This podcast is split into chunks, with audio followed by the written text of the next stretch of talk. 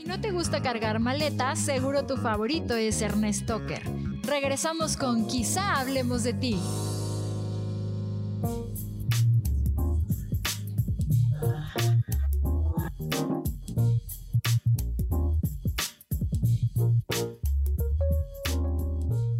Ya regresamos, nosotros quizá hablemos de ti, eh, un informativo de espectáculos y algo más.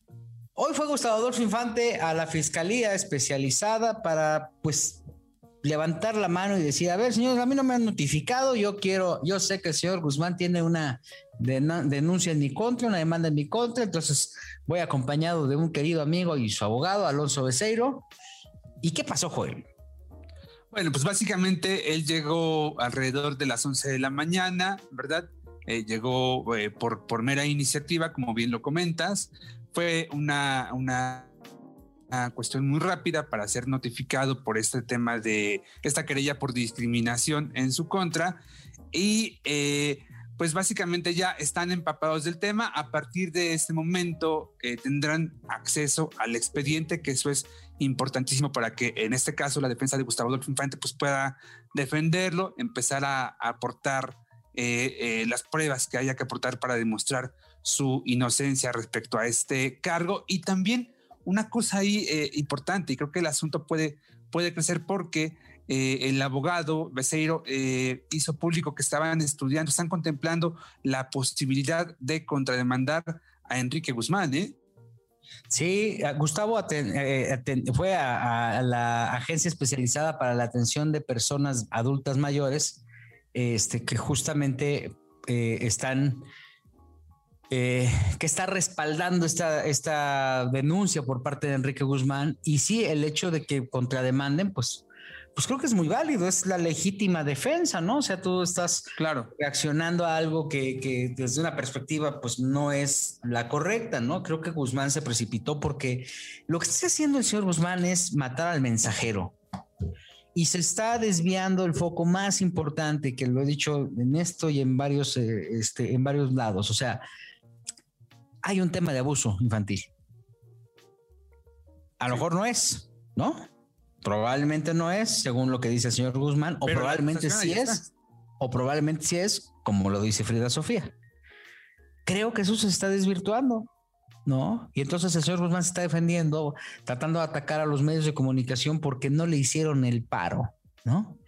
Porque dijeron, pues es que, porque tenían que avisarle, pues ¿por qué le tenían que avisar? Si las declaraciones no las dio Gustavo, sin quien, quien habló abiertamente del tema fue Frida Sofía, ¿no? Ahora, creo que es importante que Frida levante ya la denuncia si es que esto ocurrió, porque si no, lo que hizo fue poner una bomba de esas de olor, ¿no? Que no iban a hacer absolutamente nada, iban a heden, pero no, no, no, no, no construyen nada y al contrario, le da, eh, deslegitima esta, eh, este ejercicio de, de denuncia que tiene que haber por naturaleza, ¿no? Entonces, eh, sé que el 17 de mayo Frida estará levantando ya la denuncia en contra de, Enrique Guzmán. Sé que tardaron en juntar pruebas y testigos para poder demostrar que los dichos de, de, Frida son ciertos, pero, pero pues todo mal, lo hizo al revés, ¿no? Tendría que haber acudido primero a las autoridades y después con Gustavo, no lo sé. Este, ahora, cada cabeza es un mundo y a lo mejor de estos traumas que fue desarrollando emocionales, pues este, la llevaron a tomar ese tipo de decisiones. Insisto, lo importante es demostrar que si ocurrió, pues tener todos los elementos para, para poderlo, para poder salir adelante ante una situación tan dolorosa, ¿no, Joel? Esta denuncia por parte de Frida se realizará si varias semanas después de lo que el despacho Olea, Olea y Asociados eh, tenía contemplado porque inicialmente nos habían dado eh, alguna aproximación de fechas que eh, recuerdo pues estaba en el mes de abril, ¿no? Y todavía hace, hace algunos días me comentaban justamente que lo, querían programar para la semana que tú comentas que empieza el 17 de, de mayo, pero esta semana Frida había dado algún indicio en Instagram de que eh, de que pues eh, la intención, al menos la intención de la denuncia, el plan, sería activo porque colocó en sus historias una imagen de ella pero eh, en una especie de rompecabezas, ¿no? Y con la lectura en inglés que decía algo así como poniendo las piezas en su lugar. Entonces sí dejaba como abierta esa posibilidad de que las pruebas que seguían recabándose pues para llegar o tratar de llegar con esta denuncia lo más sólido posible, ¿no? Creo que así debe de ser, ¿no, Charlie? Yo creo que sí tiene que ser el proceso básico. Es que también no podemos culpar a Frida, porque lo que yo siento en la entrevista con Gustavo Adolfo fue que nunca lo había hecho consciente, razonado o que lo podía decir y como que como que ella misma se topó con eso, en el sentido de a lo mejor le brotó un recuerdo y en ese momento le explotó. Entonces tampoco tenía como todo el proceso que, debería hacer en un en, el mejor escenario, hacer primero la denuncia y después la declaración. Ah, y aquí creo que a lo mejor la declaración le ganó, el sentimiento le ganó el momento y yo por eso eh, las cosas están siguiendo este cauce, pero pero el chiste es también Enrique Guzmán que también busque el lado de defenderse y no ver cómo reparte con Gustavo Adolfo. Creo que aquí todos están chuecos. Menos Gustavo Adolfo es yo voy, yo me persono, que me den el expediente y veo qué onda. Pero creo que tanto Frida como Enrique Guzmán andan medio chuecos en sus procesos. La, incertidumbre que te da el saber si estás demandado o no debe ser lo suficientemente este, angustiante, ¿no? Como para que hagas esto, ¿no? Si, a ver, te, van a requerir, pues, pues vamos a ver dónde nos requieren, ¿no? Porque sí, la es que no, no está, no, no, está padre, ¿no? No está padre. Y Guzmán se fue sobre el mensajero, insisto, yo creo que pues Gustavo hizo su chamba y a lo mejor sí se le puede como señalar un poco de que fue invasivo en ciertas cosas o, o tendencioso, ¿no? Pero pues él estaba haciendo su chamba. La que habló y la que está pasando por el proceso más probablemente más difícil de su vida ocurriera o no ocurriera, haya ocurrido o haya ocurrido o no haya, haya sido como haya sido. Como dijera el clásico, exacto, este, eh, pues este, es Frida, ¿no? Entonces sí, sí, yo sí siento que es un tema verdaderamente doloroso, se da una etapa muy compleja. El lunes presentaremos en telenovelas una historia de una actriz que, que también fue eh, salvajemente golpeada y la verdad es que la historia es aterradora. Cuando tienes estas pruebas, estos elementos, vas, va muchísimo más allá de frivolizarlo, ¿no? Presentas un hecho que ocurre, que es tangible y que ahora con la pandemia en nuestro país se incrementó de una manera brutal, que es el, tema de la violencia familiar, de la violencia doméstica. Entonces, si como como el medio del entretenimiento tiene la gran virtud, la gran facilidad de llegar a las masas, de llegar a todos los niveles, si puedes mandar un mensaje de que lo que está pasando en tu vida no es lo correcto y que tienes que recurrir a las autoridades y que tienes que hacer varias cosas, pues este, para que esto se dé a conocer, este, creo que vamos por el camino correcto. Pero cuando hay esta intermitencia entre un tema y otro, como pasó con Frida, que, que va a pasar tanto tiempo, pues también luego la señal no es tan positiva, Charlie. Yo algo que sí he estado viendo en el Instagram de Frida Sofía y me parece desafortunado por decirlo menos, es que está anunciando su línea de pupilentes de colores. Entre mensajes de apoyo, de solidaridad con ella, de yo sí te creo, bla, bla, bla, bla, bla. Pero ah, si detenemos esta cuenta de Instagram para anunciarles mis nuevos pupilentes, me parece que también está mal por parte de Frida Sofía. Pues digo, ella también tiene que seguir. ¿De qué vivirá, no? Pues, yo no sé de qué viva, joder. Yo tampoco, ¿eh? O sea, ella dice que trabaja, que eh, ha trabajado.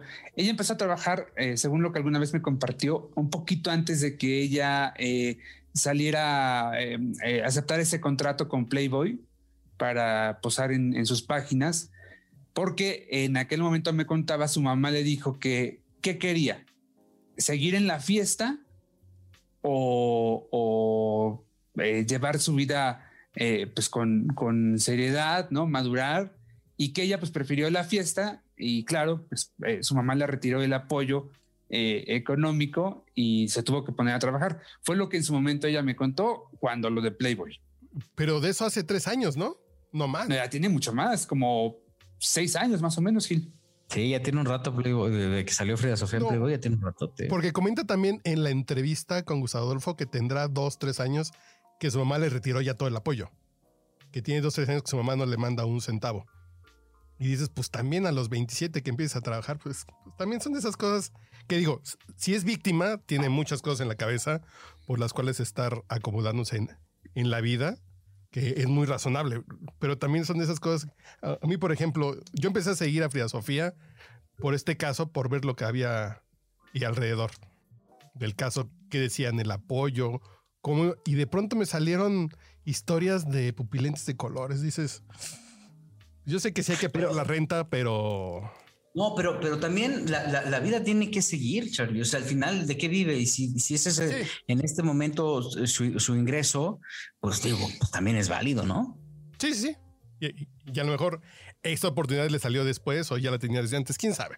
¿Quién sabe? El tema es que, eh, que, este tipo de, de, estrategias publicitarias o este tipo de campañas no normalice el acto que ella está denunciando, ¿no? Creo que es lo más importante, porque si dices es que, pues ya, este, me acaban de hacer esto, pero vamos a unos mensajes y regresamos, pues creo que ahí es donde la puerca torció el rabo, ¿no? Como dice. Pero compren mi libro, como.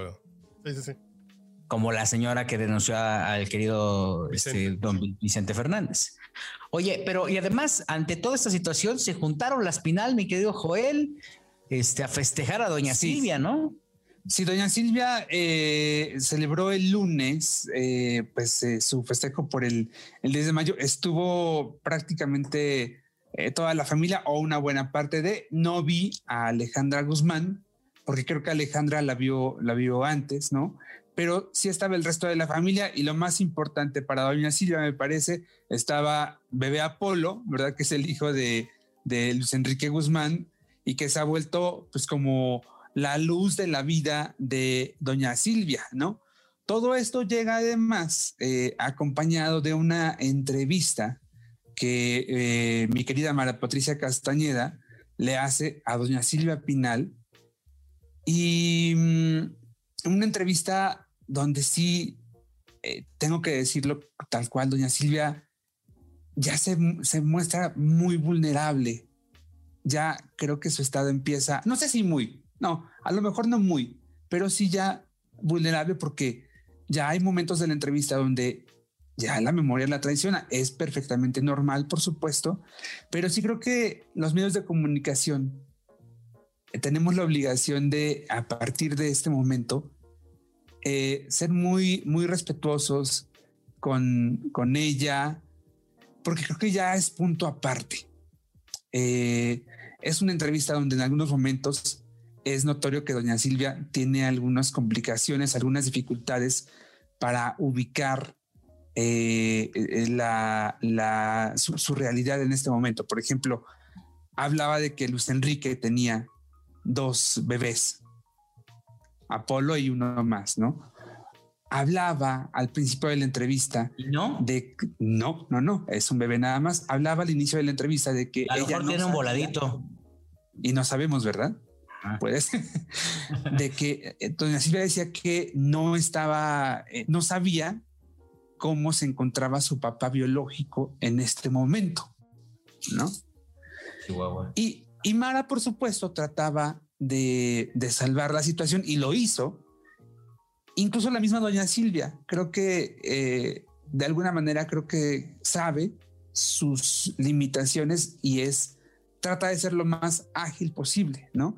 Fíjate que en esta reunión que tuvieron eh, las, las, Pinal, eh, pues llegaron algunos, medios de comunicación para tratar de entrevistar a doña Silvia y a la Pasquel, y sí pudieron hacerlo, y la petición por parte de la familia para los compañeros reporteros pues fue que a la señora Pinal no se le cuestionara nada respecto a la situación con Frida Sofía.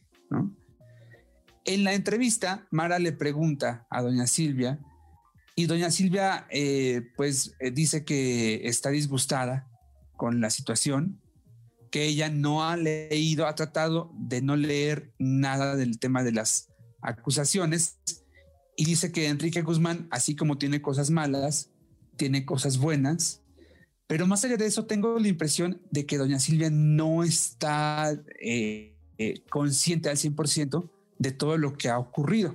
Eso por un lado, Mara trató de preguntarle en tres ocasiones diferentes y de, desde eh, ángulos diversos que, cómo veía a Alejandra Guzmán respecto a todo esto, qué le decía Alejandra. Y doña Silvia nada más pues se limitaba a contestar que a Alejandra le gustaba mucho bailar, y cantar igual que a ella y que entonces por eso se la pasaban bomba en sus encuentros, ¿no? Pero, pero nada más. Hijo, mano. Lo que tú comentabas al principio, Joel, yo creo que es, bien importante el, salvaguardar a las figuras. Eso, eso es como el, trato que había con las divas, ¿no? Sí. Salvaguardar la, la, eh, al personaje, ¿no? Para que, para que la gente siguiera, se quedara con la misma idea. Y en su momento la doña lo hizo, ¿no? Ella se ocultaba para que la gente se quedara con la misma eh, eh, imagen que tenía, ¿no? A, mí Mitzi me lo, me lo, decía alguna vez, que Mitzi era muy amigo de, María Félix, que pues todo el mundo en los 90 se imaginaba a Doña María glamorosa en París, este, eh, tomando champán y todo esto, y que muchas veces la realidad era que estaban en su casa de Polanco, este, comiendo un tamalito y atole de guayaba, fíjate. ¿No? Y es la, la importancia de salvaguardar la figura. Y me, me impactó un poco ver a doña Silvia, ¿no? Pero sí creo que, que tenemos que empezar a considerarla, que el trato de los medios hacia ella debe ser a partir de ese momento mucho más considerado no es que doña Silvia esté incapacitada para responder, ¿no? Pero, este, pero sí creo que debemos ser mucho más cuidadosos, eh, pues sobre todo por el, eh, el, bien de la propia Silvia Pinal, por la dignidad, que no se nos olvide el derecho que todos tenemos a la dignidad. Híjole, qué personaje Silvia, ¿no? Es, Tremendo. E, es la que nos queda, pues, pues como, como lo quieran ver, en, en, esa semana en que Lucía Méndez estuvo hablando y esas cosas, dices, nah, Lucía Méndez está como 28 cuadras abajo, ¿no? De una diva de. Es otro tipo de figura, otro tipo de, figura y de, trascendencia. De otra época, cultura pop, eh, eh, eh, telenovela. Y sí, al final fue, fue de la farándula, fue del arte, fue. Se juntó con artistas, con creadores, fue senadora. Dices, pues, pues sí, es otro tipo de personalidad mucho, muy compleja, mucho, muy completa. Y dices, pues sí, sí, sí hay que cuidarla porque es el mínimo respeto que se merece. Sí, sí, sí, yo creo que sí. Eh, y como medio también, ¿no? Como medio. Claro. No. Pero bueno. Joel, llega el momento esperado de la noche. No hay guadaña porque la guadaña debe estar ahorita bailando con Alegra Núñez o con Huicho Domínguez, pero tenemos la exclusiva de Joel Farril. Ay, la exclusiva. Bueno, no, no, no, aquí no hay exclusiva. Este, sí, la verdad es que no tengo una exclusiva en esto, al menos una buena.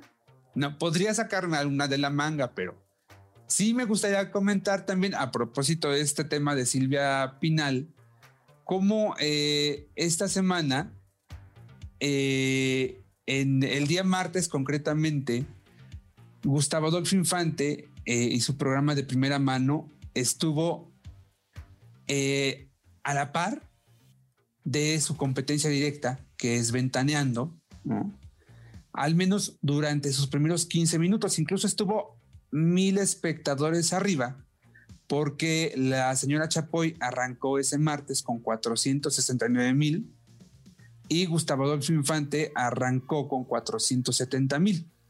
Ok. Eh, entonces, este, sí me parece que hay que destacarlo. Me parece que Gustavo ha venido haciendo un, un, gran trabajo desde hace varios años con este programa, con De Primera Mano. Y también me parece que este tema de Frida, pues le ha favorecido, ha sabido explotarlo. Él fue el primero en, en darlo a conocer. Dicen que el que pega primero pega dos veces, ¿no?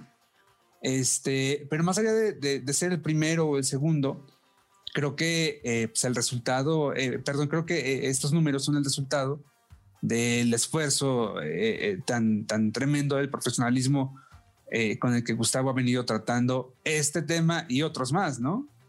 Sí, sí, sí, la verdad, y lo que ha hecho es justamente pues trabajar y construir y construir sin, sin, sin cesar, ¿no? Y eso al, final que hay una recompensa y a mí me da mucho gusto que, que, lo haya, que lo que, pues que tengan estos resultados, ¿no? Y que lo haya alcanzado de esta forma, ¿no? Entonces, este, es un horario verdaderamente complicado, ¿no? Pero pues al final lo, están haciendo bien y lo están construyendo como debe de ser, ¿no? Con, con eh, disciplina, ¿no? La intervención en todos los sentidos. Creo que el equipo está muy sólido, creo que la integración de, de, Addis en su momento, eh, Lalo Carrillo, creo que también le da un, un refresco, ¿no? La mesa la, la vuelve diferente porque ya no cae el peso solamente en Gustavo o en Mónica, ¿no? Este, creo que son eh, elementos que le han dado una, una fuerza muy particular al, proyecto y a mí me da mucho gusto que, que se consigan los resultados porque por la muestra clara es no dejar de trabajar hasta que nunca lograrlo. Y, y, yo creo que, y más bien cuando lo logras es cuando tienes que empezar a trabajar todavía más. Hay que empezar a doblar esfuerzos. Exactamente. Me da mucho gusto. Básicamente. Y hablando de esfuerzos, también Juan Osorio está finalmente, después de varias semanas de batallarle, después de pasar algunos incidentes, algunas cosas imprevistas con eh, qué le pasa a mi familia, pues ya lo logró. Eh, está en primer lugar de audiencia. Eh, en las últimas dos noches ha promediado 3.2 millones la, la telenovela. Entonces, felicidades también por eso. Este coincide esto con que en la historia, bueno, ya las, cosas se pusieron de, color de hormiga. El personaje de Diana Bracho ya demandó a los hijos, ¿no? Y ahora les está condicionando algunas cosas para quitar la demanda. Entonces ahí está creciendo la tensión y me da mucho gusto por Juan, fíjate. Sí, pues ya también estuvo persiguiendo su zanahoria, le costó trabajo, ¿no? Sí. Y, mira, ahí están los resultados, qué bueno. también la audiencia es muy noble, ¿no? Entonces, cuando tú le das a la audiencia lo que realmente quiere, no te cambia, regresa contigo, ¿no? Te da como eh, esa, eh, ese, eh, ¿cómo se llama? Esa oportunidad de que te equivoques y que no te reivindiques y regreses, ¿no? Creo que eso es muy valioso, la verdad. No así con el dragón, ¿eh? Es que el dragón es un formato diferente, ¿no? Totalmente. Construir con un formato así es mucho más complejo. Pero si eso le agregas que el formato pues ya lo vio eh, toda la gente de Netflix hace este un año o, más, aunque eso pues se vuelve más complicado. Yo, insisto que pero yo creo que yo creo que cuando la gente, cuando tu público de las estrellas sabe que eso ya está arriba en Netflix, de alguna manera también como que pierde impacto y pierde interés. Sí, pues, digo, a lo mejor ya no te ya tu, tu capa, tu capacidad de asombro ya no es la misma, ¿no? Pero el producto es un producto diferente, no es un producto para las estrellas. Y aún así están arriesgándose a hacer un producto así, ¿no? Si era como un producto de estos que sacaban en su momento para el Canal 5, como ese tipo de serie policíaca, detectivesca para el Canal 5 en las noches. Pero yo siempre dije que, eso era para el 5. Sí, sí, sí. y se siente, se siente que debería estar en otro lugar, pero ya no hay lugares además, ¿no? Creo que ya no hay. Y hablando del 5, se fue Inframundo. Ya no apareció. ¿Se fue? Pues, la audiencia manda, ¿no? La audiencia es la que está este, tomando el control por sus manos y así ha sido siempre, ¿no? Y esta, a mí, a mí se me hace muy positivo eso, ¿no? Que, que alguien tome la decisión de decir, no está funcionando, no está complaciendo a la mayoría, pues vamos a, buscar elementos que sean lo suficientemente atractivos para que la gente no se vaya, ¿no? Porque también hay problemas que regresen al, al, al, medio, ¿no? Entonces creo que si se arriesgan a hacerlo así es bien valioso, ¿no? Pero por ejemplo... Metieron a Doña Lucha. Pero de, uh, sí, Doña Lucha también está interesante, pero me caigo de risa, está súper asentado ya, ¿no? Ya es un programa ya, ya de esos que le estás cambiando y pasas por ahí, dices, le voy a dejar aquí en lo que empieza Ciro, en lo que empieza y otro noticiario. Aquí le dejo 20 minutos, me voy a cagar de la risa bien sabroso, con estos babosos cayéndose. Y así no se lo pasa muy bien. Yo creo que la marca está bien colocada, pero esta en la temporada última eh, mi Charlie, eh, les había costado un poquito más y ya los números no habían sido tan buenos como en las anteriores, ¿eh? Sí, sí, digo, también la fórmula se va desgastando, ¿no? Eso es una realidad. Entonces, Acá lo que yo creo que es que eh, es que eh, ellos construyeron muy bien, ya tienen una audiencia pues muy, muy, muy definida, ¿no? Se van, vuelven. La gente está buscando distraerse, divertirse, ¿no? Eso es lo que buscan y eso es lo que, para lo que vive mucha gente. A ver, prende la televisión y a ver, diviérteme, brother, ¿no? Esa es tu chamba, ¿no? Oye, y a Mimi, eh, él tuvo a Dalu, a, a esta exacadémica, Sí. Que le va, es muy popular en redes, es muy querida, tiene un fandom eh, impresionante. Guapísimo. Pero cuando llega a Mimi Contigo, pues le tiró la audiencia porque ese día Mimi Contigo tuvo como 370 ah, mil, 380 mil, no sé. Pero sí, literal les tiró la audiencia. ¿eh? Es que el producto de Mimi Contigo no es un gran producto, es un producto muy, muy, muy débil, no es sólido. Entonces no te puedes dar el lujo de poner ahí un personaje que sabes que te, a lo mejor no sabes que te va a tirar, ¿no? Y a lo mejor te, este, te tira de una manera dramática, que fue lo que pasó, ¿no? Ah, sí, pero no sabes qué encontrarte con Emil contigo. Pones un día, hay una, hace una mamá buscando a su hijo, al otro día está Dalú, al otro día dices, no, como que es un producto que no ha cuajado porque no es consistente lo que uno quiere ver es lo que tú dices. Yo me quiero entretener, le pongo al canal 5 en la noche y ahí está eso, ¿no? Eh, sí, te quieres divertir, ¿no? Y hoy en la mañana está las sociedades bailan en hoy. Dices, ah, ok. Y el dragón y esa telenovela que le gusta a mi mamá, que ya le conté a Joelito. Fue eh, guardiente. Fue guardiente, pues tampoco divertía. Era un gran drama, pero no divertía y la gente se quiere distraer del metro, de la violencia, de la, del COVID. Entonces ver estos dramas no, no agradables, pues dicen, no, compromiso, que le voy a cambiar a otra cosa que, que me vada un poquito y que me haga, y que me haga sentir feliz. Sí. Bueno, mientras tanto, ustedes síganse divirtiendo. Nosotros tenemos una cita la próxima semana en este espacio de espectáculos y entretenimiento. Prometemos ya la próxima semana saber ¿En qué número de podcast vamos? 90 y Y a ver quién falta la semana próxima. y a ver quién falta, si no ya escucharán a los nuevos integrantes de Quizá Hablemos de Ti. la nueva este, generación. A la nueva generación, a los este, centennials o que son millennials, ¿cómo se Los centennials, sí, sí, sí. Y este, y por lo pronto les agradecemos mucho el favor de su atención. Estuvimos con ustedes, el señor Carlos H. Mendoza. Señores, yo solamente les quiero. Vi, vi el video nuevo de, de Sandra Echeverría Ah, sí es cierto. Que no es lo mío, pero sí es lo mío.